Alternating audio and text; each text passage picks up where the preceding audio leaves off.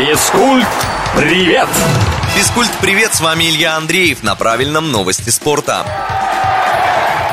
Столице прошел хоккейный Кубок мэра Москвы. В юбилейный 15-й раз турнир собрал 9 команд, которые в течение четырех дней боролись за победу. В финальном матче встретились ЦСКА и Кунь-Лунь. Москвичи без особых проблем обыграли гостей из Пекина со счетом 4-1. Армейцы стали обладателями этого трофея в пятый раз в своей истории. Больше побед на Кубке мэра Москвы только у столичного «Динамо». Они семь раз побеждали на турнире, но в этом году оказались лишь пятыми.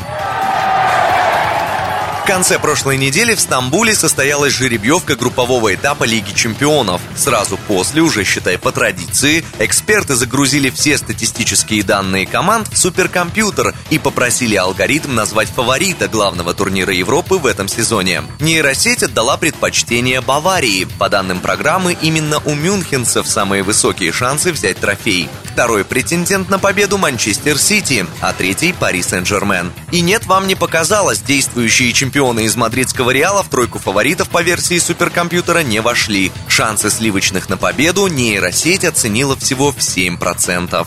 На этом у меня пока все. С вами был Илья Андреев. Услышимся на правильном радио. Физкульт, привет!